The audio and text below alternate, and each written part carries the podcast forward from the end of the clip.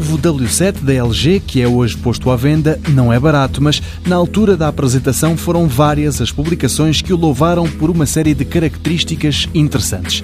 É que, muito recentemente, o Android Wear, o sistema operativo da Google para relógios inteligentes, recebeu uma nova versão e o LG Watch W7 é um dos primeiros equipamentos a tirar partido das novidades e depois ainda dono de algumas singularidades.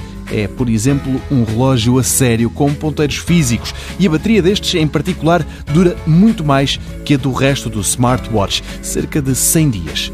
Mas o facto de ter ponteiros não quer dizer que o ecrã, redondo, de 1,2 polegadas, deixe de ser sensível ao toque.